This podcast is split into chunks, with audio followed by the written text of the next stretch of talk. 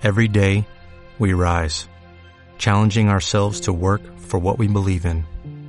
At U.S. Border Patrol, protecting our borders is more than a job, it's a calling. Agents answer the call, working together to keep our country and communities safe. If you're ready for a new mission, join U.S. Border Patrol and go beyond. Learn more at cbp.gov/careers. Ladies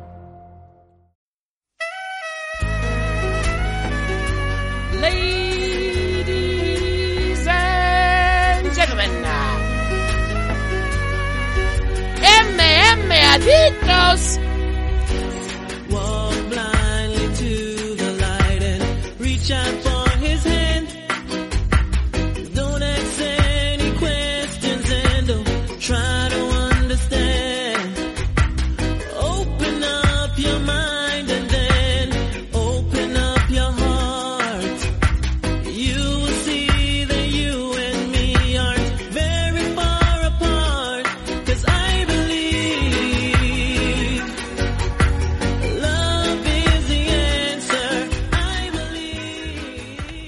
Muy buenas, bienvenidos todos a una nueva edición más de MM Adictos. Ya estamos pasado el 400, ya estamos en la edición 401. ¿Y qué es lo que traemos hoy en esta en este programa de MM Adictos? Hoy traemos principalmente dos cosas. Vamos a hablar de la Card One on TNT que se celebró ayer, que era el primero de los eventos que se van a, a celebrar a lo largo de este mes, que se van a retransmitir en la compañía en el canal americano de televisión. Y también vamos a tratar Velator 256. No vamos a entrar en especial profundidad, digamos, en, ninguno de los dos. Sí que vamos, obviamente, a dar las pinceladas más importantes porque mm, eh, son muy- eventos largos. Quitando, bueno, el de One on TNT han sido solamente seis peleas y ahí ha habido algunas que se han pasado bastante rápido, así que eso sí que lo comentaremos con un poquito más detalle. Lo que quería decir que lo de Velator son 13 combates, hay 5, no, 6 combates, no, 5, 5, 5 combates en la main card y la verdad es que la card preliminar digamos que no tiene cosas especialmente interesantes como si tuvo la de Velator 255. Por cierto, hablando de Velator, antes de que se me olvide, el martes tenían que haber echado Velator en Gol Televisión. Pero por lo que sea, pues no lo echaron. No sé si es que acabaron echando UFC. No sé si es que a lo mejor querían aprovechar que la gente estaba conectada por lo del tema del Liverpool Real Madrid que se jugó en el fútbol y decidieron intentar aprovechar esa audiencia para poner también combates de UFC que la gente lo viera. Total, que el Bellator 255, que según la programación estaba puesto para ese día, no se retransmitió. Al ver, me contestó el otro día un tweet que está ahí, está puesto público, que finalmente ese Bellator 255 no se va a emitir lo que no significa que próximos eventos de Bellator no se vayan a retransmitir. A eso sí, hay que estar atentos para ver cuándo echan este Bellator 256. Vamos a ver cuándo lo ponen. Entonces, vamos a empezar nosotros, no sin antes recordaros los, eh, las vías de contacto del programa. MM Adicto eh, en Facebook y en Twitter, mmadicto-podcast en Instagram, mmadicto.gmail.com eh, por correo electrónico, mmadictos.com en la página web. Estamos en directo en twitch.tv barra mmadictostv en estos momentos y luego también ese directo se sube a YouTube, que es el mismo canal, mmadictostv. Adicionalmente nos podéis encontrar en Evox, en Patreon, en, bueno, sí, en Patreon también, en Spotify, en Apple Podcast, en Google Podcast y la previa de esta semana del evento de UFC Vegas 23 son cerca de dos horas de programa y porque se ha caído uno de los combates, y no serían más, eh, está puesta para oyentes de Evox Premium. Es un euro con 49 al mes, no más, y porque no nos permiten poner el euro directamente. Y tendréis acceso a todos los contenidos, todos los audios exclusivos que subimos, uno como mínimo cada semana, principalmente uno, porque lo dejamos a lo mejor dentro de un futuro, pues subimos alguno más y reducimos la carga de programa gratuito. Pero de momento lo estamos haciendo así. Y ese programa lo podéis encontrar, como digo, los cuatro programas normalmente que se hacen al mes, alguno más puede que caiga dependiendo de cuánto dure, de, cuán- de cómo vayan las semanas de ese mes, pues mm, lo podéis encontrar en, en Premium, en el mismo canal, en el mismo canal de MM Adictos. Ponéis MM Adictos y ahí salimos. Cuidado que hay dos, em, dos feeds. Hay uno que aparece el logo del programa y en el otro no sé lo que está puesto, pero el de Evox Premium es el que aparece el logo del programa que tiene 470 y pico audios subidos. Ese es el bueno. Eh, por la descripción sabréis cuál es el bueno y por los programas que hay.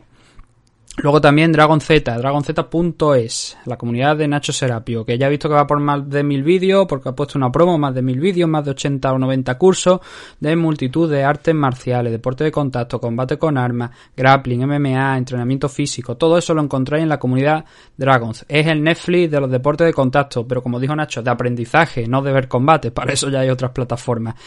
El, ¿Qué más? 15% de descuento en productos de la marca Dragons, que los podéis encontrar en la página web, con gastos de envío gratuito, un 50% en- de descuento en la inscripción de eventos y seminarios, acceso a la revista, contenido premium, el acceso a la revista y a los libros, importante, en formato digital.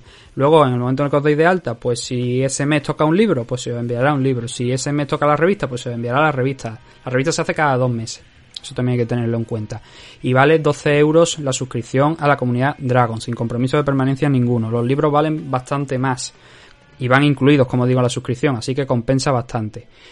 ¿Dónde encontrarlo? En dragonz.es y para más información podéis acudir a, aparte de esa página que hemos dicho, a los canales de YouTube, El Guerrero Interior, Dragons y también al canal de Twitch de Nacho Serapio. Dragon Z, eh, no, Dragon Z no, Dragon Z es el canal de YouTube, el otro, el canal de Twitch es Artes Marciales, todo junto, Artes Marciales, twitch.tv, Artes Marciales. Ahí encontraréis mucha más información y los programas que también hace Nacho, que además va a hacer entrenamiento en directo. Así que si queréis ver cómo, es, cómo funciona eso de la comunidad Dragon, tenéis unos cuantos vídeos subidos en Dragon Z, en el canal de YouTube Dragon Z, pero también podéis ver esos entrenamientos en directo que va a hacer Nacho Serapio a través de su, de su canal de Twitch, Artes Marciales.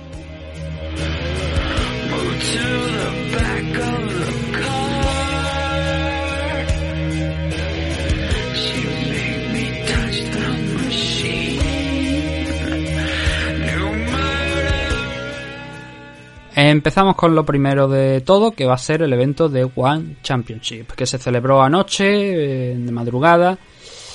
Esto realmente era grabado, esto no ha sido en directo. Creo que no ha sido en directo. A lo mejor estoy yo dudándolo. Puede que haya sido en, direct- en directo, pero gran parte de la CAR, a mí me dio la sensación de que por lo menos no, no iba a ser en directo por diferencia horaria. El caso, sea en directo o no. Tuvimos seis combates. El, ya realizamos el martes una pequeña previa de lo que íbamos a ver eh, este pasado miércoles. Y como digo, fueron seis enfrentamientos. Bastantes sorpresas, la verdad. Este era el primer evento que eh, realiza One y que se retransmite allí en una televisión norteamericana. Y habían puesto pues el combate entre Adriano Moraes y Demetrius Johnson, el cinturón Flyway, en disputa. Habían metido a Eddie Álvarez contra Yuri Lapicus, un buen combate, y Rostan contra Daniel Williams. El tema es que hay algunos que no han ido, creo yo, como le habría le hubiese gustado a, a One Championship, alguno de los combates. El primero de ellos, el de Reug Reug, o bueno, lo pronunciaron como Rog Rog, así que yo, yo no sé si pronunciarlo igual y Rog Rog, lo vamos a llamar a partir de ahora. Omar Kane, que es el nombre suyo, el luchador de lucha senegalesa, teniendo aquí su tercer combate en profesional, el segundo en One Championship, frente a Patrick Smith, que Patrick Smith venía para enfrentarse a Rey Dopacic en un combate de kickboxing y le dijeron, no, no, toma, aquí tienes a esta bestia parda. Y Patrick Smith es un kickboxer con un 41-15 de récord y este era el primer combate que iba a hacer en One y es el primer combate que iba a hacer en MMA, también las cosas como, como son y digamos que no ha ido bien la cosa. Rock Rock, eh, Omar Kane es una bestia, pero una bestia, un animal. Y Patrick Smith, pues claro, mucho un luchador eh, de striking, mucho más técnico, cosa que es total, totalmente opuesta a lo que es eh, Kane, a lo que es Rock Rock. Entonces, cuando Kane se cansó de esperar y de ver por dónde iba a salir, se lanzó contra, contra Patrick Smith y empezó a golpear como si no hubiese un mañana. Claro, yo tam- a mí también me daría miedo y me asustaría ver a un tipo como eh, como Kane, que mm, es un mamotreto, es un armario de 3x3 y que pega como un caballo. Me daría miedo verlo correr hacia mí, lanzando las manos al aire intentando noquearte. Por muy buen kickboxer que sea, eso tiene que acojonar. El pobre luchador eh, suizo, cuanto lo vio, pues empezó a retroceder. Y aguantó mucho, porque claro, ahí se apreció la técnica, ¿no? Y también los años de combate que, que tiene Smith ya bajo su cinturón en, en el mundo del kickboxing. Resistiendo bien los primeros golpes, Pero llegó un punto donde Kane dijo, oye, parece que a golpes no voy a poder vencer este combate. Entonces lo que hizo fue literalmente ponerle la mano en el pecho, empujarlo contra la jaula y derribarlo. en el momento de derribarlo, pues ahí también se vio el pedigrí de uno y el de otro. Smith, pues un poquito más perdido, intentando resistir. Y Kane muy a lo loco en muchas situaciones hasta que llegó a, a, ponerse, bueno, tampoco fue un north-south porque estaba prácticamente sentado sobre el pecho de, de Smith, pero sí de norte-sur. Y, y, empezó a lanzar golpes. Smith consiguió girarse, consiguió ponerse de lateral. Kane ahí pues cogió ese lateral y empezó a enganchar y a enganchar hasta que forzó la, la parada del árbitro. Eh, esto se decidió en un minuto 48 segundos y ese fue el tiempo en el que tardó explotar, en explotar Rock Rock y acabar noqueando a, Patrick Smith. Que no acabó cao completamente, pero que bueno, que la, parada por TKO sí que cayó. Eh, cosas que se pueden comentar de esto. Lo dije esta mañana, por ejemplo, en redes sociales, pero creo que es verdad. Cualquier otro luchador en el suelo con un mínimo nivel de Brazilian Jiu-Jitsu, yo creo que habría sometido a Rock Rock porque había momentos en los que estaba muy pasado y muy metido en la guardia y cualquier otro luchador yo creo que podría haber elevado esa, esas piernas y haberlo cazado bien en un armbar, bien en un kimura, eh, bueno, en un kimura, bien en un armbar, en un triangle choke o en cualquier otro tipo de sumisión. Sí, también a lo mejor puede ser el kimura, pero no era la posición, no era la sumisión que yo estaba pensando en este momento. Eh, lo que pasa es que también este hombre tiene una facilidad para salirse de las sumisiones a base de golpe o a base de estamparte contra el suelo. Pero bueno, al menos yo creo que alguien le habría dado, alguien con, con algo más de suelo le habría dado mucha más guerra a Rock Rock en el momento en el que eso tocó el suelo. Tercera victoria en su tercer combate de MMA, una fuerza de la naturaleza. Él ha dicho que simplemente él quiere pelear contra quien haga falta, contra quien le ponga por medio, que piensa que es mucho mejor que todos los heavyweight de la, de la mm, empresa. El campeón es Brandon Vera ahora mismo, no defiende el título me parece de 2019 o 2018. Y bueno, yo creo que es pronto, ¿no? A lo mejor para un Rock Rock frente a Brandon Vera, pero está en la línea. Y el pobre de Patrick Me, pues a ver si en el próximo combate que le den tiene, primero, que no enfrentarse a una bestia así, y segundo, que, eh, que, tener una pelea en lo que es lo suyo, en el mundo del kickboxing. Porque esto era su debut en MMA, aparentemente, si los datos también, y no, no era lo que él esperaba. Luego tuvimos en la división Featherweight de kickboxing a Enrico Kell en la Super Series de One contra Chingiz Alazov. Este combate revancha, ya lo comenté en la previa, de uno que tuvieron hace creo que fueron 5 años, que ganó Alazov, noqueándolo en el quinto asalto. Y Alazov había sido campeón de, de K1. También lo habíamos visto por Bellator en alguna ocasión.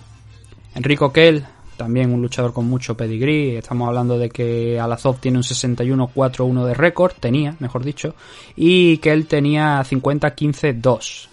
Muchísimas peleas entre ambos en, en tema de kickboxing. ¿Y cómo llegaron a este enfrentamiento? Bueno, o sea, ¿cómo, cómo se, se decidió este, esta pelea? Enrico Kell acabó ganando la decisión, dividida, eso sí. Dos jueces le dieron la decisión, otro fue a parar a Alazov Creo que One Championship, y bueno, esto es algo que viene haciendo ya. Los combates de MMA se juegan a combate completo, pero estos no. Estos se juegan en temas de. O sea, por puntuación, asalto por asalto, con, con el límite pues, de 10 puntos, ¿no? Y. El tema está en que creo que ayer habrían hecho bien en dar la decisión automáticamente. Eh, no en función de quién ha ganado el enfrentamiento, sino cómo han ido los puntos. Porque mm, si prestaste atención a los comentaristas, por cierto, estaba Rich, Franklin allí, creía que estaba cadáver, pero no. Lo han resucitado, lo han sacado de la bolsa de basura en la que le dejó Kun Le cuando lo noqueó allí en, Asia y lo han puesto a comentar. Es una pequeña broma, ya sé que estaba vivo. Eh, sí, y Jessica Russell se lo pidió para un cumpleaños a Dana White y no creo, no sé cómo, cómo quedó aquello una historia que no viene al cuento, pero es, verdad, es cierto. Una chica de las que se juntaba con Dana White pidió a Rich Franklin para su cumpleaños.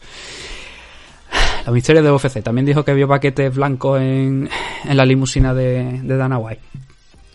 Enrico Kell, a ver, ¿Qué decir? Eh, Alazov se pasó gran parte de los tres asaltos retrocediendo, pero aunque retrocediese, eh, estaba lanzando, estaba lanzando muchos golpes. El problema es que gran parte de esos golpes, que hombre, el gran problema, esto es kickboxing, muchos de esos golpes eran patadas.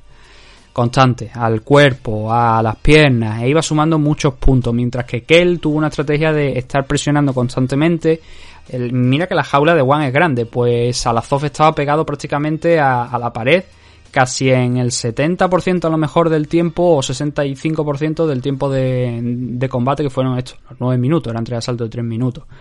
Y que él, a mí me gustó mucho más cuando iban al choque. Fue una locura de combate, eso también hay que reconocerlo. No hubo ningún down en ningún momento, ninguno de los dos luchadores cayó.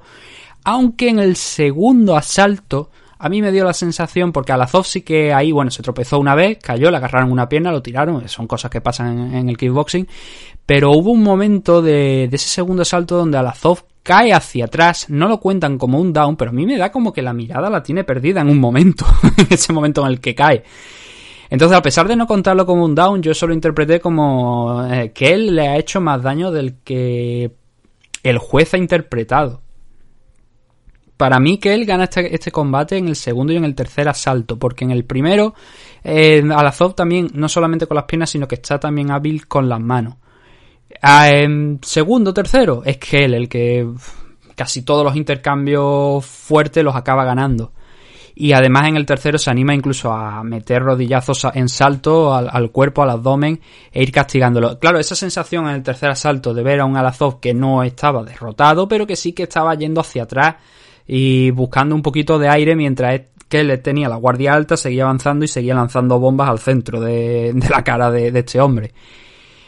Entonces, yo sin ser un experto en kickboxing, eh, mi humilde opinión, viendo lo que vi anoche, es que Enrico Kell fue justo ganador del combate.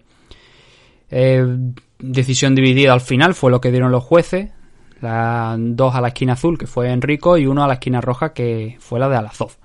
En cualquier caso, pues ahora tenemos un, dos luchadores que están con un 1-1 de récord y que a lo mejor, ¿por qué no? Podríamos ver una tercera pelea. Yo creo que después de esto que se vio a- anoche, siendo un grandísimo combate este de, de Kell contra Lazov, por supuesto todos estos seis enfrentamientos de los que estamos hablando los vais a poder ver si entráis en el canal de, de YouTube de, de One Championship. Están colgados tanto combate por combate como el evento completo. No voy a tener ningún problema para encontrarlo y os lo recomiendo. Son seis combatitos nada más, así que se ve rapidito. Son tres horas de retransmisión, pero bueno, si quitamos todas las cosas, todos los vídeos, todas las publicidades, se quedan en una hora, me parece, de hecho. Creo que One Championship ha hecho un vídeo donde ha compilado pues todos los combates en un vídeo solo y quitando todas las partes y queda en una hora. De las tres horas de retransmisión quedó en una hora el evento.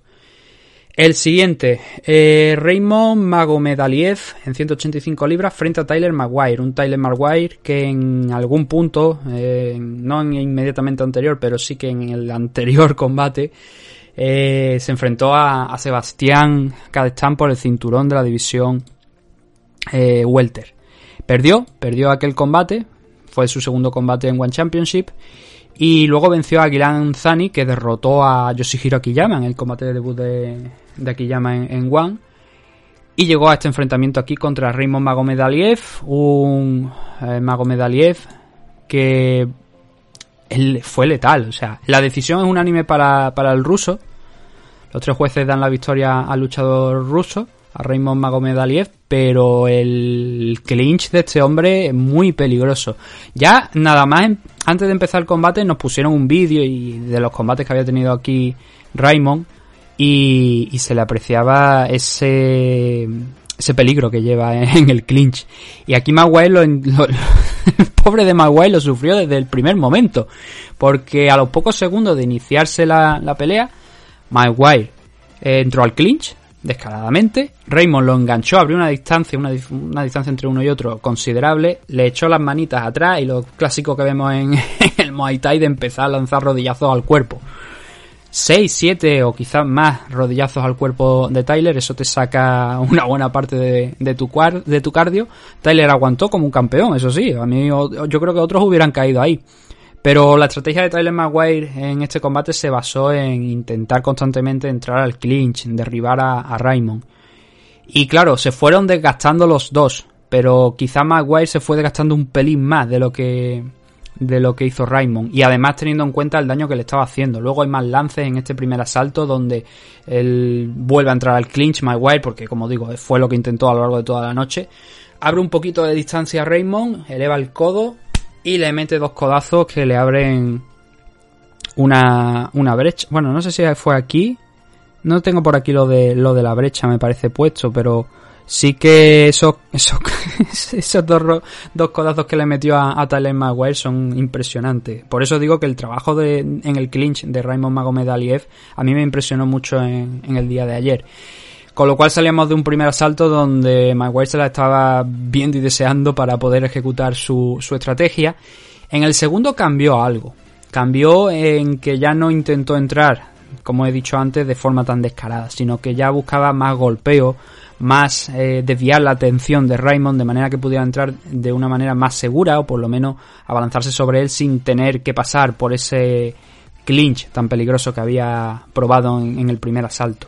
Aquí hay múltiples intentos de takedown nuevamente, pero aquí se alternan. Aquí hay momentos en el que Raymond consigue derribarlo durante unos segundos apenas. Vuelven a pie, Maguire también ganando la posición, arriba y abajo constantemente. Por supuesto, con el trabajo en el clinch de, de ambos y que empezaba, se notó, se notó en este segundo asalto que empezaba a hacer mella el esfuerzo. Hay un movimiento de Raymond, que es el típico Rolling Thunder, este que lanza Tenshin a su cagua de abajo arriba dando una pirueta, cayó de espalda y eso aprovechó Maguire en los instantes finales para ponerse en media guardia y decir, oye, por lo menos puedo mantener a este tío aquí.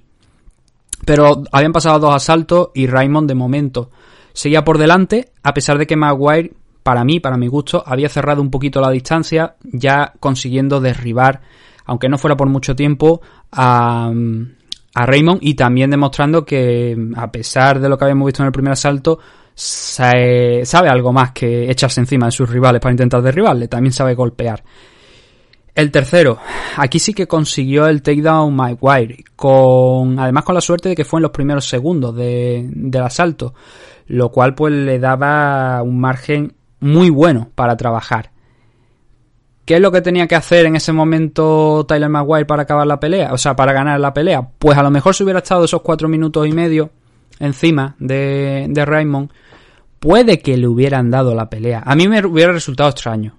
Pero claro, eh, si te tiras esos cuatro minutos y medio finales encima de él, teniendo en cuenta que se juega combate completo, eso quiere decir pues que has acabado mejor y a lo mejor, como digo, te pueden llegar a dar el combate. Lo que pasa que cuando llevábamos cerca de dos minutos y medio, Raymond sacó otra cosa que no había sacado todavía del repertorio, que es intentar la sumisión desde la espalda, intentar un Kimura, que no lo consiguió, pero que le sirvió para hacer un reverso, colocarse encima y luego en varios scrambles volver a pie y volver a enganchar a Maguire un par de codazos en, en el clinch. Además le cogió un headlock, le intentó hacer la estrangulación, eh, con una guillotina finalmente, pero en los instantes finales fueron al suelo cuando Raymond tiró esa guillotina al suelo para intentar escapar, o sea, para intentar para intentar someter a Tyler Maguire. Maguire sacó la cabeza en los segundos finales y, y acabó consiguiendo llegar a la decisión al menos. No así la victoria, como digo, porque Raymond anoche fue mucho más completo a lo largo de los dos primeros asaltos. El tercero le costó un poquito más, pero fue un buen combate. Los dos hicieron un gran esfuerzo, una gran apuesta.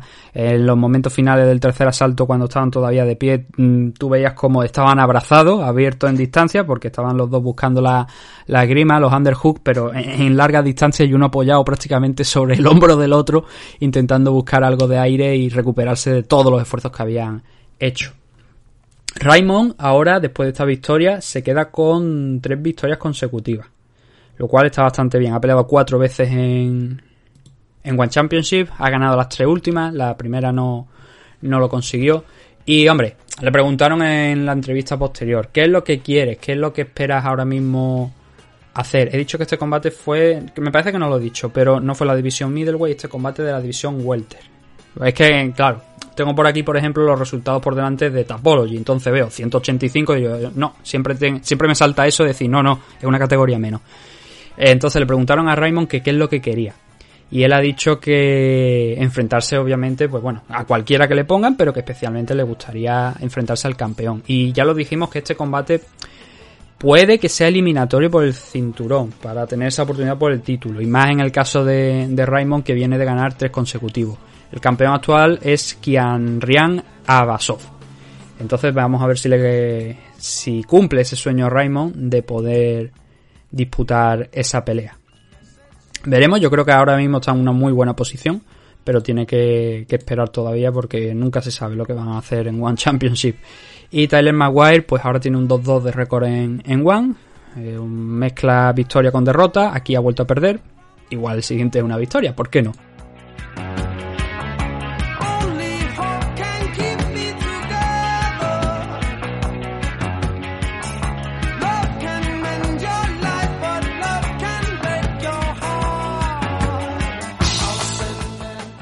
El siguiente de los combates ya forma parte de la main card, de lo que se conoce como main card. Claro, mi sospecha de que esto era grabado nace cuando pocas horas antes del evento dicen que cambian el orden de los combates principales con el tema de mm, que la gente en Norteamérica pueda ver los combates así más especiales y no tener que quedarse hasta bastante de la noche.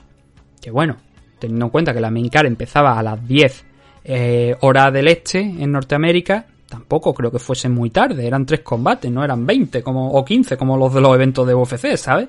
Eran tres nada más. El caso es que alteraron el orden y el primero de los combates que se vio en la retransmisión es el de Yuri Lapiku frente a Eddie Álvarez en la división Lightweight. Un combate que acabó muy rapidito, no ni siquiera está puesto aquí el tiempo oficial, pero yo diría que no es más de un minuto y medio, si acaso. A lo mejor me estoy yendo muy alto.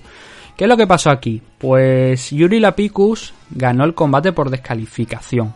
En lo que ha sido una acción muy polémica, criticada eh, por multitud de gente.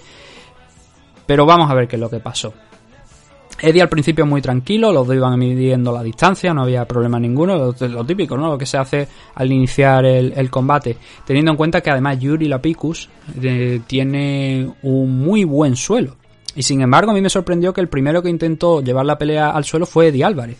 Entró, consiguió el shoot, lo derribó, eh, consiguió el takedown, atrapó las piernas y entonces cuando llega ya el final.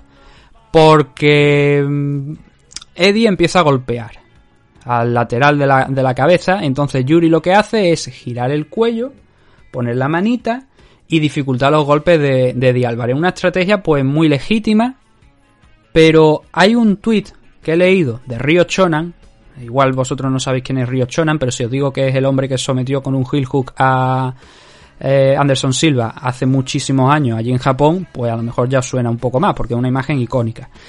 Y lo que ha dicho Ryo Chonan es que eh, cuando estás abajo, lo que tienes que buscar es levantarte y escapar, no protegerte la oreja y mirar hacia el lado contrario de los golpes. Porque pasan estas cosas. Y yo no estoy diciendo, y Eddie Álvarez, yo estoy seguro de que esos golpes no lo lanzó con ninguna mala intención.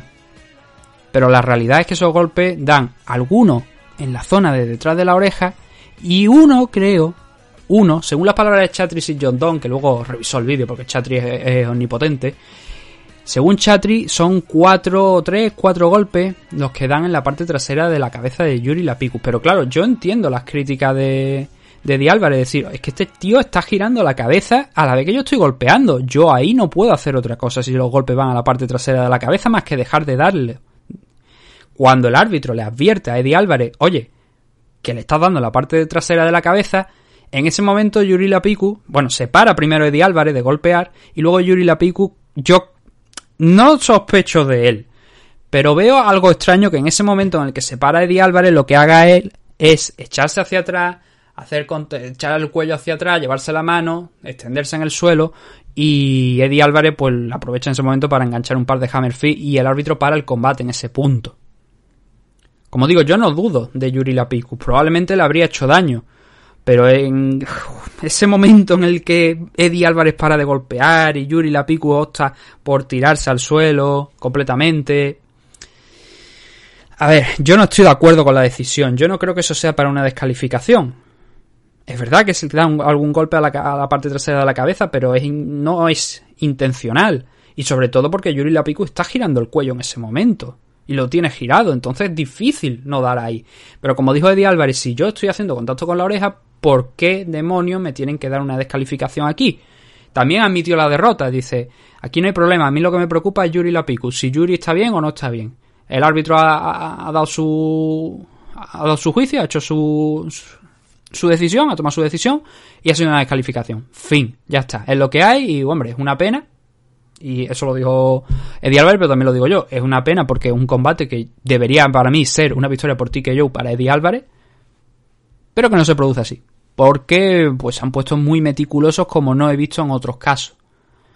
Han revisado ya el combate, con lo cual interpreto que esa petición que ha hecho también Eddie Álvarez de, de que el combate sea revisado y se cambie un no contest, entiendo que no se va a dar, porque Chatris y Jordan ya ha emitido también su juicio, ha dicho que no, no, tres o cuatro golpes, Eddie, te queremos, pero mamaero, básicamente, para que no entendamos. Entonces, pues se va a quedar con esa derrota de momento Eddie Álvarez, no sé si luego... eh, hay que decir que, porque a lo mejor muchos de vosotros no sabéis, One tiene su propio comité. Tiene su comité que luego puede revertir decisiones, si hay alguna errónea, tal y cual. Aquí aparentemente no lo va a hacer. Por las palabras de Chatri, aunque lo sugiera Eddie, parece que no lo van a hacer. Eso significa pues que Eddie de momento ha perdido la, la oportunidad porque yo creo que este combate también era eliminatorio para pelear por el cinturón lightweight que ahora mismo lo tiene Christian Lee que la semana que viene se va a ver la cara contra Timofey Natsukin. Eh, pase lo que pase ahí, pues bueno, saldrá un campeón. Y hombre, depende, porque Yuri Lapiku ya se enfrentó a Christian Lee y Christian lo, lo derrotó.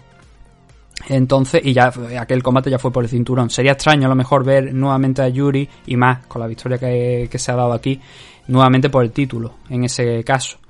Yo creo que lo mejor que podrían hacer aquí es, eh, una vez este Yuri Lapiku recuperado, hacer un rematch, quitarnos de problemas y, y tirar para adelante. Yo creo que es lo que habría que hacer. Y dejar ahí en stand-by pues, al campeón, sea Natsukin, sea Christian Lee, y ya veremos lo que pasa. Pero un rematch aquí yo creo que tiene mucho, mucho sentido y es una pena. Eddie Álvarez ahora mismo, después de esto, queda con 38 de récord. Eh, Yuri Lapiku con un 15-1. La única derrota que tiene profesionalmente ha sido por el cinturón Lightweight frente a, a Christian Lee. Y, ah, déjame que, que recuerde, el manager de, de, Yuri Lapiku, porque lo he leído por, por Twitter, es eh, también el presidente de, de One Championship en Italia. Y eso se anunció hace creo que un año, un año y medio, se anunció eso. Bueno, este es el representante de One Championship en Italia, tal y cual, y es el manager tanto de la Piku como de Petrosian, como de otros luchadores italianos que también están en One Championship. Por lo que ha dicho esta persona, de hecho es lo que están buscando a lo mejor, tener esa oportunidad de hacer un rematch, porque creo que es lo lógico y creo que es lo justo. Y esperemos que en esa ocasión no haya problemas de este tipo y podamos tener un combate limpio. El main event fue el siguiente, aunque no el combate que se vio al final de la retransmisión. Adriano Moraes peleando contra Demetrius Johnson. Adriano Moraes llegó aquí a este combate siendo el campeón, el cinturón, el cinturón de la división Flyway, después de derrotar, de conseguir el cinturón nuevamente frente a Gege Eustaquio, que se han visto en el caso de, de de Adriano Moraes creo que ha ganado tres, hasta tres veces el cinturón. Ha tenido que recuperarlo en alguna ocasión de, de sus rivales, pero creo que han sido, me parece, tres victorias por el cinturón. Y algún cinturón interino también me parece que hay por ahí. Este tipo ya lo dije en la previa que era peligroso. Era peligroso, sobre todo porque Adriano Moraes, bueno, la división Flyweight de One realmente no es la división Flyweight de, de, del resto del mundo. No son 125 libras, son 135. Eso quiere decir pues que Demetrius Johnson, que ha estado peleando contra gente que normalmente, pues sí, tranquilamente se puede decir que están las 135 libras, eh, que, que, pesan un poquito, que son un poquito más grandes que él, pero la verdad es que como Adriano Moraes yo creo que prácticamente ninguno en su carrera. Adriano más alto, con más envergadura, el combate de Demetrius Johnson pues iba a ser complicado, por eso, por la distancia y la diferencia que había entre uno y otro. Y el caso es que Adriano Moraes ganó, dio la sorpresa, a pesar de que yo, como digo, creía que la gente estaba infravalorándolo mucho pero la verdad es que de la manera en la que se produjo la finalización no pensaba yo que la iba a ver. Adriano Moraes es un, es grappler muy experto. Sin embargo, ayer consiguió noquear a Demetrius Johnson con un rodillazo. Lo, lo noqueó con, como digo, con un rodillazo en el suelo. Eso es importante. Y fue en el segundo asalto. Después de ver que Demetrius algo que me gustó mucho de Demetrius fue que iba persiguiéndolo alrededor de la jaula, cambiando de stand, cambiando de zurdo a diestro, intentando cortar los espacios, pero eso, Adriano Moraes siendo más alto, más grande y con una jaula además también grande, no chiquitita precisamente, la tarea de Demetrius Johnson fue bastante complicada. El primer asalto realmente se puede decir que no hubo prácticamente nada destacable hasta que DJ intentó derribar a Moraes, cogió una pierna, lo derribó, pero Moraes lo que hizo fue eh, meterlo en un leglock y eso lo utilizó para revertir y acabar en posición superior sobre Demetrius Johnson y demostrar ese enorme tamaño, que tampoco era una barbaridad, digamos, no es que este estuviera peleando contra un lightweight, es Demetrius Johnson, pero que sí que se veía que había una diferencia entre ambos bastante notable. En el segundo sí que vimos a un DJ algo más directo, vio que el primero como había ido y dijo, bueno, pues puedo intentar meter una marcha más. Fue el DJ que vimos en, en UFC, evitó hasta un takedown Moraes, o intentó Demetrius Johnson nuevamente entrar, entonces se produjo el engage.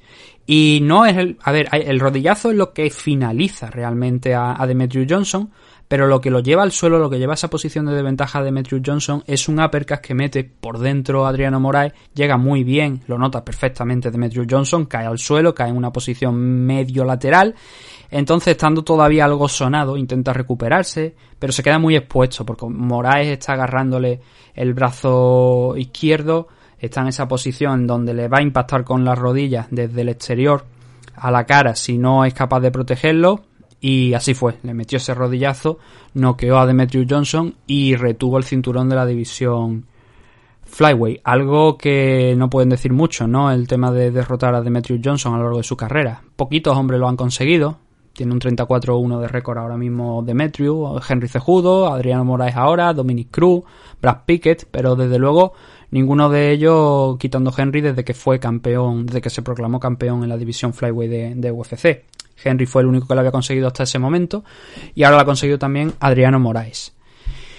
Ha habido polémica, una polémica que yo considero que es bastante absurda porque no bueno si miráis los comentarios en redes sociales en la publicación del caos eh, hay mucha gente que se está llevando las manos a la cabeza obviamente todo es público norteamericano que no han debido ver en su vida One Championship y mucho menos han visto Pride porque decía, muchos de los comentarios decían, oye, pero esto cómo es, hay que quitar esta norma, esto cómo puede ser, esto no, esto es una animalada, digo yo, joder, si se lleva haciendo años en Pride.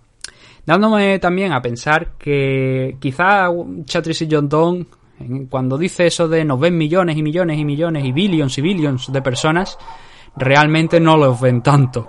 Porque ver que ayer le llamó mucho la atención a mucha gente, si se callan los perros que están ahí abajo ladrando, pues lo agradeceré. Si no, pues tendremos que seguir. ¿Ya? No, pero bueno, yo voy a seguir. Eh, lamento que haya chuchos por ahí fuera ladrando, pero es que no puedo hacer otra puta cosa. Nada más que pegarle dos hostias al dueño. A ver, eh, entonces, ¿por dónde estaba? Ya me han desconcentrado. Pues eso, que me llamó mucho la atención esos comentarios. Para mí, el, este conjunto de normas es realmente el que debería haber. Si no le gustan las soccer kicks y los stomps que están puestos en One Champions, eh, digo en Pride, en Pride, ojalá estuviera Pride. En Rising, vale, lo entiendo. Eso lo puedo llegar a entender. Sé que no es apto para todo el mundo, pero estos rodillazos son la diferencia de tíos que se tiran toda su puñetera vida haciendo wrestling y utilizan el wrestling en todos los momentos y prefieren estar encima de su puto rival y no tener, eh, o sea, dejar pasar los minutos para ir sumando puntos y que le den la decisión. Como digo, es la diferencia entre eso y tener una pelea pues mucho más activa y a luchadores con mucho más recursos.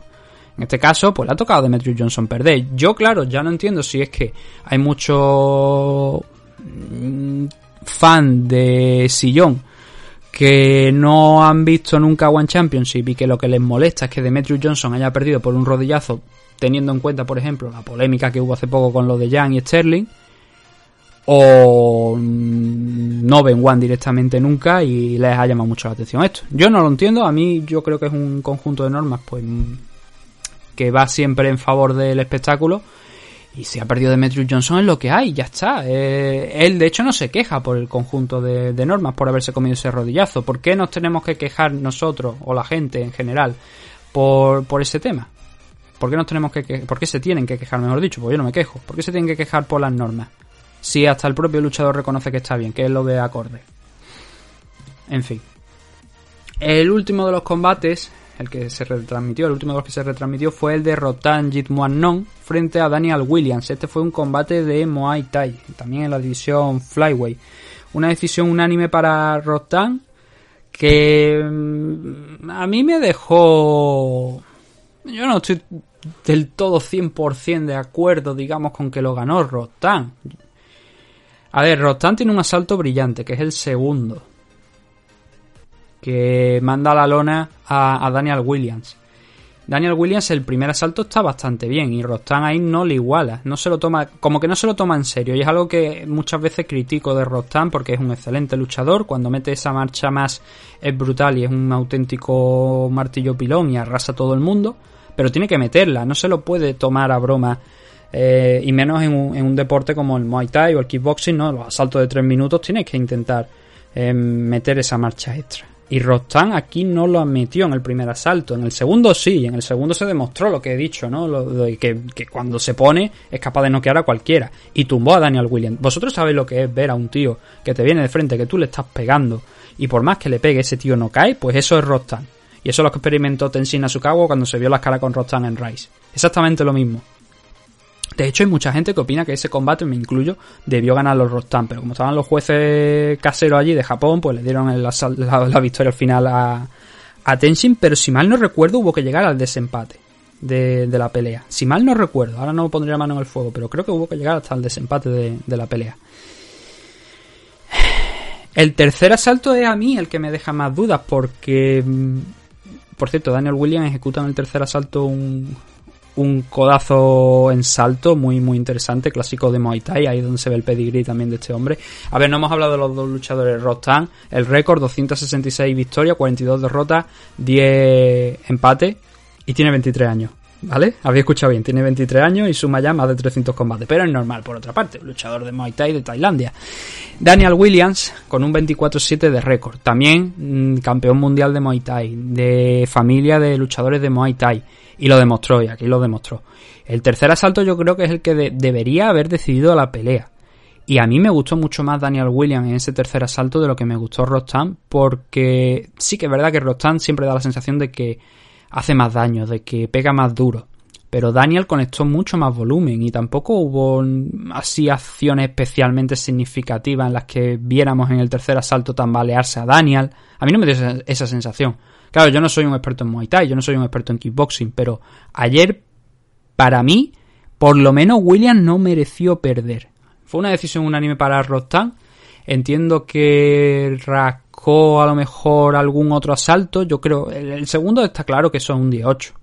Aquí, en la China popular, en Tailandia, en Singapur, es donde os dé la gana, eso es un 18. Un knockdown en un sistema de, de 10 puntos, eso se cuenta, obviamente, eso es un 18.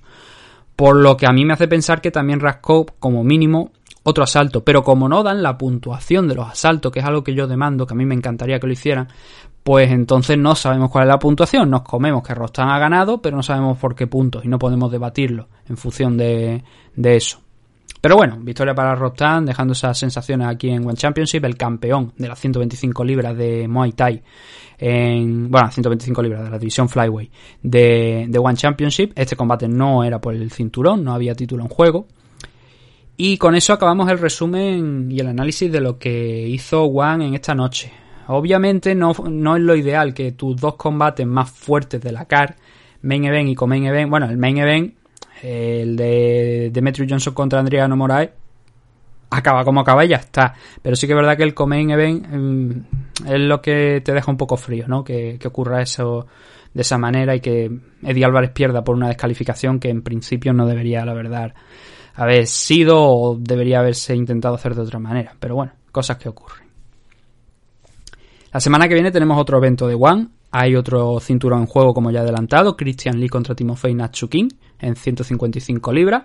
A ver qué es lo que sale de ahí, porque Natsukin es precisamente el hombre que le dio la bienvenida a Eddie Álvarez en One y lo acabó noqueando. Y Christian Lee es el hermano de Angela Lee y de Victoria Lee también, pero sobre todo de Angela Lee. Bueno, de los dos, pero ya me entendé lo que quiero decir. Angela es la campeona de la división Atomway. Y está a un nivel, la verdad, espectacular el chico. Ha, eh, ha defendido ya el cinturón en alguna que otra ocasión. Eh, parece prácticamente por el momento inde- indestructible. Todo lo que le han echado por delante ha conseguido derrotarlo. Se proclamó campeón frente a, a Shinya Oki. Y a partir de ahí, pues bueno, eh, participó en la final del torneo de, de One Championship, del torneo de la división Lightweight, que por bajas de última hora y tal, al final fue él contra Lana Aliev No estaba el cinturón en juego, pero ganó el torneo aún así. Y bueno, la siguiente defensa fue contra Yuri Lapicus, como ya he dicho, y ahora va a tener esta contra Timofey Natsukin.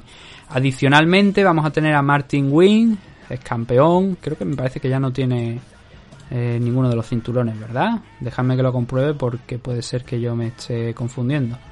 Ah, ah, ah, sí, ya no tiene Martin Wynn ninguno de los cinturones, a pesar de que en un momento incluso intentó el ganar tres cinturones en tres categorías diferentes. Y Martin Wynn va a pelear contra Jae Won Kim, contra el, corea- el coreano Jae Won Kim. También tenemos a Janet Todd, que no va a hacer defensa del cinturón que tiene ahora mismo porque eh, ella es campeona en kickboxing y el combate lo van a hacer en Muay Thai. Entonces Janet Todd, que es la actual campeona, como digo, de, de kickboxing de One Championship, va a hacer una pelea de Muay Thai frente a Ann Lee Hogstad. Y tres combates adicionales que tenemos por aquí también, que ya los comentaremos cuando se dé el evento. Vamos a hacer una pequeña pausa aquí. Cuando volvamos vamos a tocar lo más importante del Bellator 256 porque no quiero que esto tampoco se haga muy largo. Así que nos vemos ahora dentro de unos minutos en este memadito 401. No os despeguéis que ahora volvemos con más.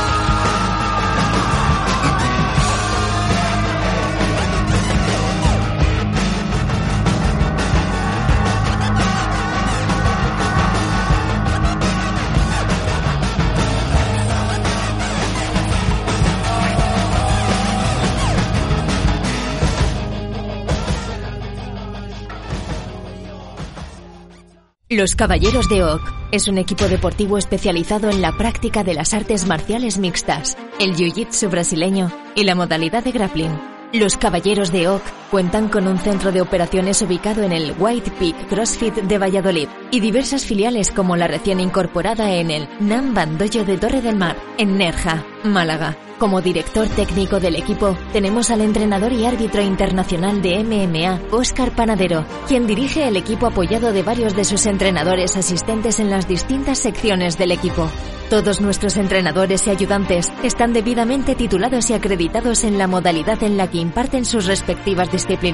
A su vez, Óscar Panadero imparte clases en el Campeón Club Experience de Sabadell, Barcelona, y cuyos competidores se integran al grueso del equipo. Podéis encontrar información sobre los Caballeros de Oak en sus redes sociales oficiales de Instagram y Facebook, visitando su canal de YouTube, Los Caballeros de Oak, o solicitar información mediante correo electrónico a loscaballerosdeoc.gmail.com. Nuestras diversas academias y escuelas de MMA atienden las necesidades de todo tipo de practicantes, desde principiantes a competidores profesionales internacionales. Estamos especializados en crear luchadores desde cero mediante nuestra escuela. No lo dudes y acércate a conocernos. Únete a los Caballeros de Oak.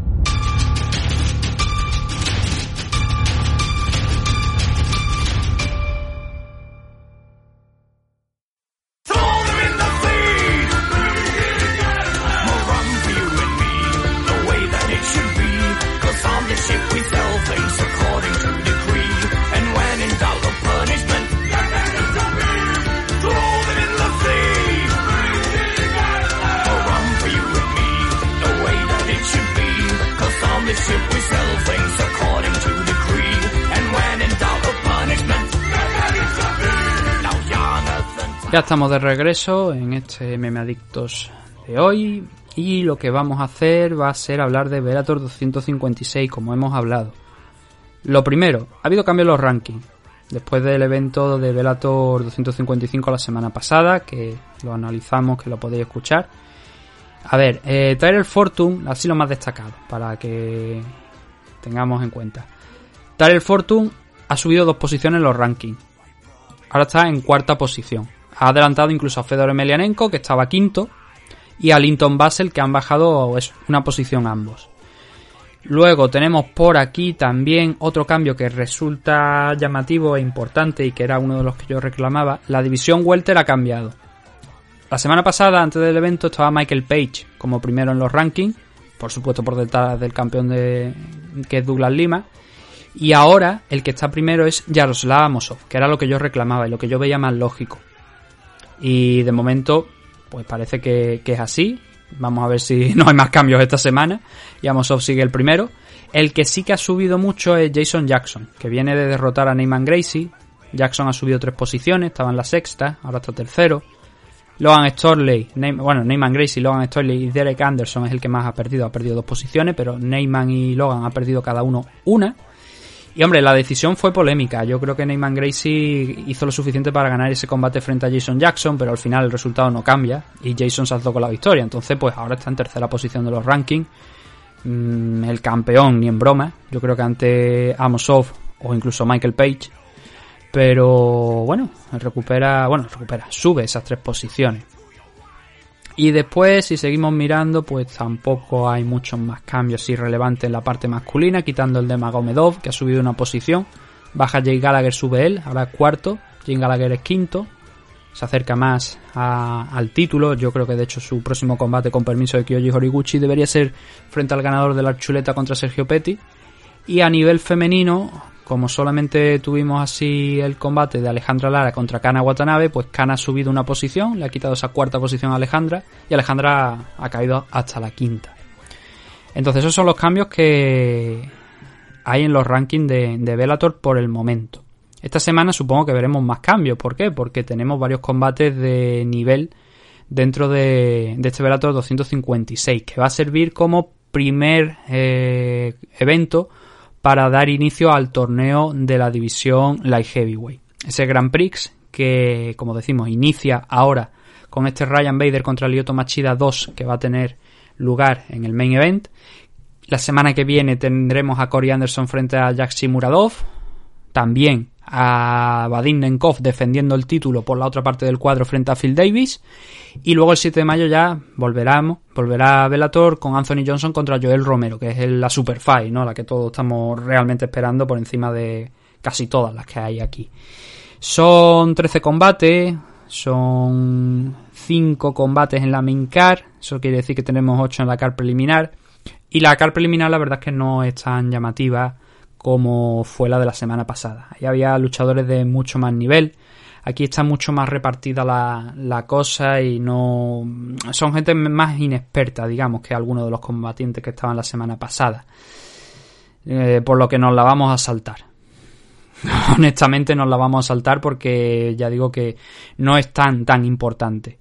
La semana pasada teníamos a varios rusos peleando en la car preliminar, incluso a Magomedov estaba peleando en la car preliminar, por lo que como eh, os dije era mucho más importante y os digo es mucho más importante que esta, desde luego. Entonces nos vamos con lo de la main car. Tenemos en el primer enfrentamiento en la división Lightweight a Goiti Yamauchi, que está en los rankings y que está en el puesto número tercero. Está en tercera posición, viniendo con una racha de tres victorias consecutivas. Daniel Weigel, Saad Awad, Daron Christian. Y ahora va por la cuarta, frente a Dan Moret. Un Dan Moret que no está aquí en la división Lightweight y que viene, primero, de pasar por UFC, de no ganar ninguno de los combates que tuvo en UFC, incluido uno que tuvo con, con Duriño. Y luego estuvo peleando en aquella empresa, la de UAE Warriors, que es la de United Arab Emirates Warriors, que es una compañía de allí, de Emiratos Árabes Unidos, donde viene de derrotar a Anton Kuibanen. Eso fue esa victoria frente a Anton Kuibanen es de hace dos años, bueno, año y medio aproximadamente. Un Kuibanen que es un luchador que ha pasado por UFC. Es un luchador que creo y estoy mirándolo por aquí porque me suena de no era Kuibanen el que participó en un evento. Sí, aquí estaba. Eh, me sonaba a mí que había peleado con un luchador español, fue contra Oriol Gasset, lo noqueó al pobre de, Oriol en el primer asalto. Y también ha estado por Japón y bueno, ha estado por- dando mil vueltas por ahí Anton Kuibanen. Pero el nombre me sonaba y he tenido ya que buscarlo porque digo, yo sé que ha peleado contra un luchador español, pero ahora no recuerdo cuál era. Y bueno, como os estoy comentando, mm, Moret venció a Anton Kuibanen, lo noqueó, es el último de los combates que ha tenido. Y otro, otro de esos luchadores que han pasado por UFC, que vienen aquí a, pelear a Bellator, que todavía tienen algo que dar. Y sobre todo teniendo en cuenta que el rival que va a tener enfrente de Goiti Yamauchi, pues va a tener que redoblar esfuerzos, porque Goiti es un magnífico grappler. Y eso es en lo que se va a basar este enfrentamiento, en el grappling de, de Goiti Yamauchi frente al... Bueno, digamos que es un luchador mixto, que tiene también un buen grappling, pero que también tiene cierto peligro en, en, en standing. Esa es la clase de luchadores que últimamente le están poniendo a Goiti Yamauchi, porque Daron Christian es un tío que le hemos visto hacer caos muy interesantes, pero también le hemos visto llevar las peleas al suelo. O sea, Adawado, otro auténtico veterano. Yamauchi ahora mismo está en el mejor momento de forma de, de toda su carrera aquí en, en Bellator, porque es cuando más rivales importantes está derrotando. De hecho, de no ser porque perdió contra Michael Chandler hace tres añitos, ahora pues juntaría una racha de victorias de siete consecutivas. Entonces, esa tercera posición que tiene en los rankings es más que justificada. Tiene un 25-4. Dan Moret tiene un 14-6. el- Son los encargados de abrir la velada de la main car en Showtime. Y, hombre, favorito. Eh, ¿Están puestas las apuestas por aquí? Déjame que lo mire. Sí, los favoritos, eh, o sea, la- las apuestas están dando como gran favorito a Goiti Yamauchi con un menos 410 frente al más 300 de, de Dan Moret. Eh, creo que es justo lo que lo que debería reflejar el resultado el, viernes, pero bueno, nunca se sabe esto de MMA. Siguiente combate que tenemos es el de Kat Zingano frente a Olivia Parker en la división Featherweight. Kat Zingano ya debutó en Bellator después de ese largo paso por, por UFC. Y mm, lo, lo hizo ganando, lo hizo ganando arrancando una decisión convincente. Pero ahora tiene un reto que no es tampoco muy muy fuerte que digamos. Estamos hablando de que Kazingano está la tercera en los rankings en los rankings de la división Featherweight y Olivia Parker está haciendo aquí su debut en Bellator. Solamente cinco combates profesionales para para Parker. El último fue en Invicta, que lo perdió por sumisión a mediados del año pasado. Y los otros cuatro han sido fuera de, un, de compañías grandes. E Invicta la considero grande a nivel femenino, por lo menos. Entonces, pues. Kazingano aquí a esta pelea llega como grandísima favorita. Y lo que se espera que pase por encima. A ver, todos conocemos a Kazingano. Ahora mismo tiene un 11-4 de récord. Es verdad que esas cuatro derrotas llegan en UFC contra Ronda, contra Juliana, contra Kellen Vieira, contra Megan Anderson. Y la de Megan Anderson, bastante cuestionable porque fue una patada que le dio en el ojo y hubo que pararlo porque si no, pues podíamos haber visto una lesión ocular mucho más grave de la que realmente vimos al final. Aún así se pasó un tiempo de baja muy largo. La siguiente pelea fue ya directamente esa que os he dicho contra Gabriel, Gabriel Holloway en Bellator 245 el año pasado. Y claro, la división Featherweight muy cortita. La división Featherweight pues tiene a Julia Bad, tiene por supuesto a Chris Cyborg como campeona, Arlen Blanco fue la última víctima de Chris Cyborg, tiene a Kat y tiene a Leslie Smith. El resto de luchadoras pues tampoco dice mucho. ¿Para qué os vamos a engañar? Tampoco nos dicen mucho. Entonces Olivia Parker, pues bueno, otra adquisición, pero que debería ser víctima de, de Kazingano sin demasiados problemas. Al menos como entiendo yo que, que va a ser, y es una pena, ¿no? Porque podríamos estar hablando de directamente poner a Kazingano contra Julia Bad, pero Julia Bad eh, va a pelear en otro evento posterior. Ahora mismo no recuerdo cuál es, pero Julia Bad tiene ya una pelea programada. Y habría preferido que le hubieran dado a Kazingano esta pelea contra Julia Bad, pero bueno. El siguiente, Jeremy Kennedy frente a Adam Borix. Adam Borix, esto es de la división Featherweight. Borix está rankeado, déjame que miren qué posición. El tercero de los rankings. Jeremy Kennedy no está dentro de los 10 primeros de la división. Pero aquí hay mucho nivel, ¿eh? Aquí hay mucho nivel. Jeremy Kennedy tiene un 16-2 de récord. Lo hemos estado viendo en, en la PFL. De hecho, tuvo una buena racha eh, en PFL. Lo hemos visto por UFC, pero ya mucho más. Eh, con mucha más antigüedad. Tampoco una barbaridad. Dos, tres años acaso. Pero donde realmente lo hemos visto últimamente ha sido en PFL, como digo. Y ha demostrado tener un muy buen nivel. Este es el, la clase de luchadores que creo que Bellator hace bien en firmar. No es la primera pelea que tiene aquí, ya derrotó a Matt Besset, que era una pelea que desde luego un rival con mucho récord, pero no tan importante como el que va a tener enfrente, como Adam Borix. Y estos son, son dos jóvenes prospects, eh, dos, eh, porque Adam Borix tiene solamente 27 años, cumple 28 en cuestión de unos meses, y Jeremy tiene, bueno, cumplir los 29. Entonces, como os digo, es un combate de jóvenes talentos que para la división Featherweight le viene genial, El- en el caso de Alan Borix ya tiene una racha aquí más contrastada en, en Bellator. Fue uno de los hombres que noqueó a Aaron Pico y además de una manera espectacular. Luego derrotó a Paz Curran, que fue la pelea, digamos así, que le confirmó ya como una amenaza, porque Matt Curran es un luchador que ha sido eh, campeón aquí en la compañía eh, de Bellator. Y además fue eso en la primera ronda del torneo. Luego perdió contra Darion Caldwell. Caldwell le dio una dosis de realidad, por así decirlo, y la primera derrota a nivel profesional. Y luego fue capaz de derrotar a Mike Hamel, que lo tuvimos la semana pasada. Y a Eric Sánchez, dos nombres que no dicen mucho. Aquí contra Jeremy Kennedy tiene una prueba buena. Vuelve a competir al, primer, a- al máximo nivel ya. Y también para Jeremy es una prueba igual de importante. ¿Favorito para este enfrentamiento? Pues bueno, yo diría aquí que no hay un gran favorito, porque los dos eh, tienen un gran registro de pelea. La competición que ha enfrentado Jeremy Kennedy también ha sido muy buena. En UFC su último combate fue contra Alexander Volkanovski antes de salir de la compañía. Y yo lo veo prácticamente idéntico. Las apuestas dan un menos 130 como ligero favorito a, Jeremy Kennedy, pero yo creo que no hay mucha diferencia con respecto a Dan Borix.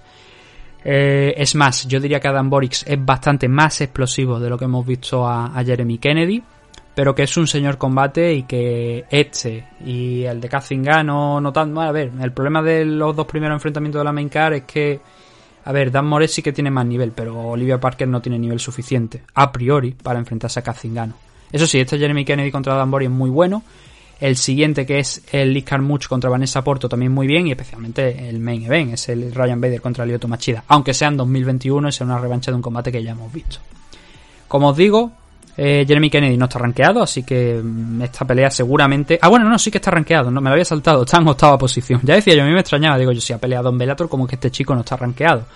Fallo mío, sí, está rankeado, está en la octava posición. Y Adam Boris está en la tercera, así que las posiciones que puede subir Adam, eh, Jeremy Kennedy son bastantes, bastantes. Una pelea muy importante para él. Y Adam sobre todo para no perder cuerda, porque bueno, tendremos seguramente a mediados finales de año tendremos la final entre AJ McKee y Patricio Pitbull del torneo Featherweight, pero después hay que seguir compitiendo. Entonces, el que gana aquí, pues a lo mejor rasca esa pelea contra Manuel Sánchez, que ha sido el último en enfrentarse a, Patricio Pitbull mediante el torneo. Y a lo mejor vemos un, futuro contender si el, del que gane de aquí enfrentándose contra ese hombre de, contra Manuel Sánchez contra algún otro luchador. Pedro Carballo creo que también tiene una pelea dentro de pocas fechas, pero es en otro evento, no, no toca aquí, así que ya hablaremos cuando toque. Lo dicho, Liz Carmouche contra Vanessa Porto. Esta pelea es de nivel. No solamente porque Vanessa Porto tenga 30 combates ya disputados profesionalmente, sino porque también la hemos visto en Invicta durante mucho, mucho, mucho tiempo. Una, de las luchadoras prácticamente más veteranas de, de Invicta, que llegó a ser incluso campeona de la división Flyway. Y bueno, campeona o campeona interina, déjame que lo compruebe. No, no, campeona de la división Flyway, ganó el cinturón. Lo que pasa es que ella luego mm, no, no defendió el cinturón, no sé lo que pasó. Y su, último pela- pe- su última pelea fue en la división Flyway, pero no, no fue por el cinturón. No, lo, no, lo, no recuerdo qué es lo que pasó con esta chica, pero sí que, ya digo, una de las luchadoras que más tiempo ha pasado en, en Invicta y que ha tenido muchas oportunidades de proclamarse campeona y al final conseguirlo. Este, esta pelea va a ser contra Liz Carmouche, veterana de UFC, 14-7 de récord y desde luego de lo mejorcito que te pueda echar en cara dentro de la división Flyway. ¿Los hay mejores? Sí. ¿Este combate es importante? También. Vanessa Porto está debutando aquí en Bellator, entonces tenemos que entender que por ese motivo no está rankeada. Si no, es probable que estuviese a lo mejor entre las cinco primeras, muy probablemente, por el nivel que tiene. Viene con una racha de cuatro victorias consecutivas en, en Bellator, digo en Bellator, en, en Invicta. Y Liz Carmouche viene de vencer a Deanna Bennett, aquí ya en Bellator, someterla en el tercer asalto. Y su última pelea, eh, además fue bastante comentado, ¿no? El, cambio de Liz Carmouche de UFC a Bellator porque fue perder con Valentina Sechenko, la oportunidad por el título que tuvo. Y ella tomó la decisión de abandonar la compañía y pasarse a Bellator directamente en cuestión de un año, porque debutó ya cuando Bellator reanudó los eventos la- tras la pandemia. Así que no le dio tiempo a estar mucho parada a pesar de ser ese año porque fue perder contra Valentina a finales del 2019, después del verano, y dar ese paso atrás y decir, no, yo me quiero ir, yo no quiero seguir aquí en, en UFC y quiero firmar por Bellator. Y allá que va, viene con esa victoria frente a Deanna Bennett Lo que pasa es que, como digo, este combate es muy interesante. Eh, el hecho de que Vanessa Porto no esté rankeada no significa que esta no vaya a ser un- una pelea donde yo creo que de hecho Vanessa Porto es favorita. No es así como lo dan las apuestas, pero uff, a ver, también recuerdo que Liz Carmouche 100 es una luchadora de 135 libras, entonces eh, Vanessa Porto va a tener que lidiar con eso. No sé yo si Vanessa ha hecho alguna pelea en 135, no me suena. Creo que todos sus combates han sido. En Invista, desde luego, todos los combates que ha tenido que yo recuerdo han sido en la división Flyway. A lo mejor esa ventaja en, peso la tiene Liz Carmouche. Pero también es verdad que los últimos combates de Lisa han sido en la división Flyway. No sé cómo andará de, diferencia de peso una y otra. Con ese antecedente de Liz Carmouche en mente, pues igual a lo mejor un poquito más, más pesada que, y más grande en tamaño, en estatura. Eso sí, en estatura y en alcance es un pelín más grande. 8 centímetros en favor de, de Liz Carmouche en altura y prácticamente idéntico en, en alcance. Pero un buen combate, una buena pelea este Liz Carmouche contra Vanessa Porto para sobre todo añadir a Vanessa dentro de la división Flyway. Si es con una victoria, oye, yo no descartaría que directamente la coloquen contra Juliana Velázquez. Hay luchadoras que están ascendiendo. Kana Watanabe viene de esa victoria contra Alejandra Lara. Sigue invicta totalmente. Aquí en Bellator creo que era su tercer combate, me parece, contra Alejandra Lara. O segundo. Mínimo, eh, mínimo segundo, pero puede que fuera el tercero. No recuerdo ahora mismo. Y, y esta adquisición de Vanessa Porto es un muy buen nombre para la división Flyway. Están construyendo poco a poco la- las divisiones. El último de los enfrentamientos ya, de que tenemos en esta car de, de Bellator, es el de Ryan Bader contra Lyoto Machida. Ryan Bader, que perdió el cinturón contra Vadim Nenkov en su última pelea al ser noqueado, 27-6 de récord, Lyoto Machida 26-10 de récord. Ahora hablaremos de Lyoto Machida, porque aquí en Bellator, pues también hay que decir que le está yendo no tan bien como él esperaba, y eso hay que destacarlo. Aún así, pues bueno, le sirvió para entrar en, el torneo. Eh, el primer combate tuvo lugar allá por el 2012 y Lyoto Machida acabó noqueando a, Ryan Bader en el segundo asalto. Además de manera espectacular. Bueno, ya sabemos cómo pelea Lyoto y Lyoto en su mejor momento de forma pues era especialmente complicado el llegar a, impactar y entonces si no te conseguía encha- echar encima de él y digamos que en aquel momento Ryan Bader a pesar de haber ganado el Ultimate Fighter de manera convincente y haber abierto su racha en UFC de manera excelente hasta que se encontró con John Jones, no es el luchador que era ahora, ha madurado. Y Lioto pues lo cazó, lo cazó con uno de sus golpes eh, a la contra, una serie ya de en cuanto... Algo que tiene Lioto es que en cuanto conecta uno, sabes que lo normal es que vengan varios, varios golpes a la vez porque empieza a presionarte, empieza a avanzar y empieza a comerte terreno. Lo que pasa es que la edad no perdona. Y Ryan Bader es más jovencito que Lyoto Machida, porque Lyoto ya va a cumplir 43 en mayo. Ryan Bader solamente tiene 37, 38 en, en verano. Pero es más joven y tiene más experiencia. Y a pesar de venir, como digo, de esa derrota por KO frente a Nenkov, donde se vio muy, muy, muy, muy, muy superado por el, el luchador búlgaro, ¿no? Es Nenkov. No, ruso es. Entonces, ¿quién, quién demonios era búlgaro? Ahora no recuerdo quién era búlgaro. Bueno, da igual. Eh, Vadim Nenkov es uno de los Fedor Boys, para que nos entendamos. De hecho, el hermano tiene... Sí, pues yo no sé por qué tenía yo pensado que era búlgaro, por algún motivo. no sé de dónde me ha venido a mí que Vadim Nenkov era búlgaro. El caso, el hermano, Víctor Nenkov, también va a pelear en Bellator dentro de, poquito. Ha firmado y creo que debuta dentro de unos cuantos eventos. O incluso a lo mejor el de la el de la semana que viene. Déjame que lo compruebe. Velator 257. Echamos un poquito un vistazo por aquí rápido. Sí, sí, es la semana que viene cuando pelea Víctor Nenkov en, en Velator. El, aquel KO pues fue impresionante, espectacular. Eh, de hecho, le dio, si mal no recuerdo, varias oportunidades el árbitro de la contienda, Ryan Bader, para volver. Todas las del mundo, si no recuerdo mal. Y al final acabó, pues, perdiendo, como no podía ser de otra manera. Bueno, como no podía ser de otra manera, quiero decir, porque es que ya estaba mm, cuesta abajo, de culo y sin freno. Ryan Bader aún así conserva todavía el cinturón de la división Heavyweight. Y ahora que va a iniciarse este torneo de la división Light Heavyweight, pues es probable que ese cinturón quede un poquito aparcado y que no se defienda. Por eso es tan importante que a lo mejor aproveche este momento Vitaly Minakov para volver, tener una pelea y posicionarse en una posición muy buena de cara a esa posible opción por el título contra Ryan Bader.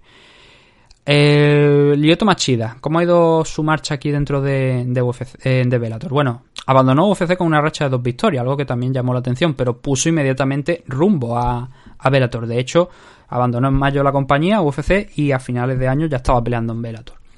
Eh, venció a Rafael Carballo, una decisión dividida, cuestionable también. Luego noqueó a Charles Sonnen, pero bueno, Charles Sonnen ya muy de vuelta. Y los dos últimos combates que ha tenido han sido contra Yegar Musashi, una decisión dividida que acabó cediendo. Y luego también una derrota contra Phil Davis. Igual, el problema de Lyoto Machida es que todas las decisiones, la gran mayoría de las decisiones y muchas de esas derrotas o son por KO o son por decisiones que son divididas, unánime, pero que tampoco son realmente convincentes. Muy, muy convincentes. No hay punto medio y es muy difícil juzgar un combate de Lyoto Machida. Yo recuerdo cuando hace años estaba viendo combates de Lyoto, iban a decisión y yo decía, pero bueno, ¿y aquí qué pongo en este asalto? Porque hay veces que cuesta mucho, de verdad, juzgar un combate de Lyoto, de lo pasivo que es, pero luego de lo bien que explota para hacer daño. Lyoto es el cuarto en los rankings, viene con esas dos derrotas contra Musashi y contra Phil Davis. Ahora, Ryan Bader está el primero todavía, porque viene de perder contra Vadim Nenkov. Esto, como es por el torneo, digamos que los rankings nos importa pues bastante poco por el momento, pero hay que mencionarlo, ¿no? Para ver en qué estado de forma está uno y otro. Favorito para este enfrentamiento, yo creo que Ryan Bader tiene una muy buena oportunidad para vengar la derrota que sufrió hace ya unos cuantos años en, UFC. De hecho, las estadísticas dicen, bueno, las estadísticas, las apuestas dicen que Ryan Bader es favorito con un menos 300, lo cual es una auténtica barbaridad. Y enfrente Lyoto Machida con un más 245. Combate en 205 libras y main event de este evento de Bellator 256 que se celebra este próximo viernes también nuevamente en el Mohegan Sun Arena que es donde me da que se van a celebrar todos los eventos de Bellator hasta que haya una alternativa mejor para celebrar eventos fuera de, de allí. El siguiente de los eventos es la semana que viene. Lo comentaremos, por supuesto, esto el sábado, creo que lo analizaremos. Eh, Bellator 257 es el siguiente, Vadim Nenkov contra Phil Davis, la revancha de la pelea que tuvieron, donde ya se proclamó en aquel momento ganador Vadim Nenkov, pero ahora está el título en juego, entonces le añade una vuelta de tuerca más. También otro de los combates de la división Light Heavyweight dentro del torneo, como hemos dicho, Corey Anderson frente a Yashi Muradov, un auténtico animal que va a hacer su debut aquí en, en Bellator, Paul Daly contra Sabajo Masi, Beta Arteaga contra Desiree Yáñez. Y luego ya el resto son combates de la car preliminar, donde está Julia Bath. Bien, yo sabía que Julia Bath tenía una pelea. La car preliminar de este evento sí que es muy buena. Está Saul Roger contra Matt Barnell, Pedro Carballo contra JJ Wilson, Julia Bath contra Diana Silva, Víctor Nenko contra Cal Arbreson. Aquí hay combates que tú lo ves y tú dices, bueno, perfectamente se podría sacar una main card también con estos enfrentamientos. Pero para eso, para analizarlo en más detalles, tendremos que esperar a la semana que viene. Nosotros ya lo vamos a, de, a, a, dejar aquí, nos vamos a despedir en este programa. Hemos estado por encima de la hora, unos cuantos minutos más. La verdad es que la previa de, de se ha hecho rapidita porque tampoco hemos entrado en muchísimos detalles, no entramos tan en detalle como los de UFC. Ojalá pudiéramos entrar tanto en detalle como los de UFC, pero no tenemos tiempo para más, como digo. Así que nada, simplemente daros las gracias por haber estado nuevamente ahí, escuchándonos en un nuevo programa, en una nueva edición de Meme Adicto. Y nos vemos pues mañana. Supongo que a lo mejor hacemos más noticias, hacemos preguntas y comentarios, así que está atento a las redes sociales del programa porque a lo mejor hacemos ese programa de preguntas y comentarios con algunas noticias adicionales que hayan ido surgiendo en las últimas horas. Pero eso ya será mañana. Un saludo a todos y gracias por habernos escuchado.